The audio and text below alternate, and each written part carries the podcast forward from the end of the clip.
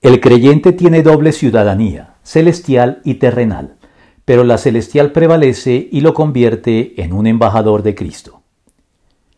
En el marco del peregrinaje que, en virtud de nuestra condición de extranjeros, los creyentes recorremos en este mundo y la doble ciudadanía celestial y terrenal que ostentamos a lo largo de él y que impone a su vez sobre nosotros responsabilidades acordes a cada una de ellas, sobresale una en especial asociada a la ciudadanía celestial, la de embajadores del reino de Dios. Todo esto proviene de Dios, quien por medio de Cristo nos reconcilió consigo mismo y nos dio el ministerio de la reconciliación. Esto es, que en Cristo Dios estaba reconciliando al mundo consigo mismo, no tomándole en cuenta sus pecados y encargándonos a nosotros el mensaje de la reconciliación.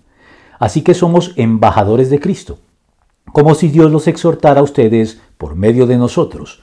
En nombre de Cristo les rogamos que se reconcilien con Dios. Al que no cometió pecado alguno, por nosotros Dios lo trató como pecador, para que en él recibiéramos la justicia de Dios. Segunda de Corintios 5, 18 al 21.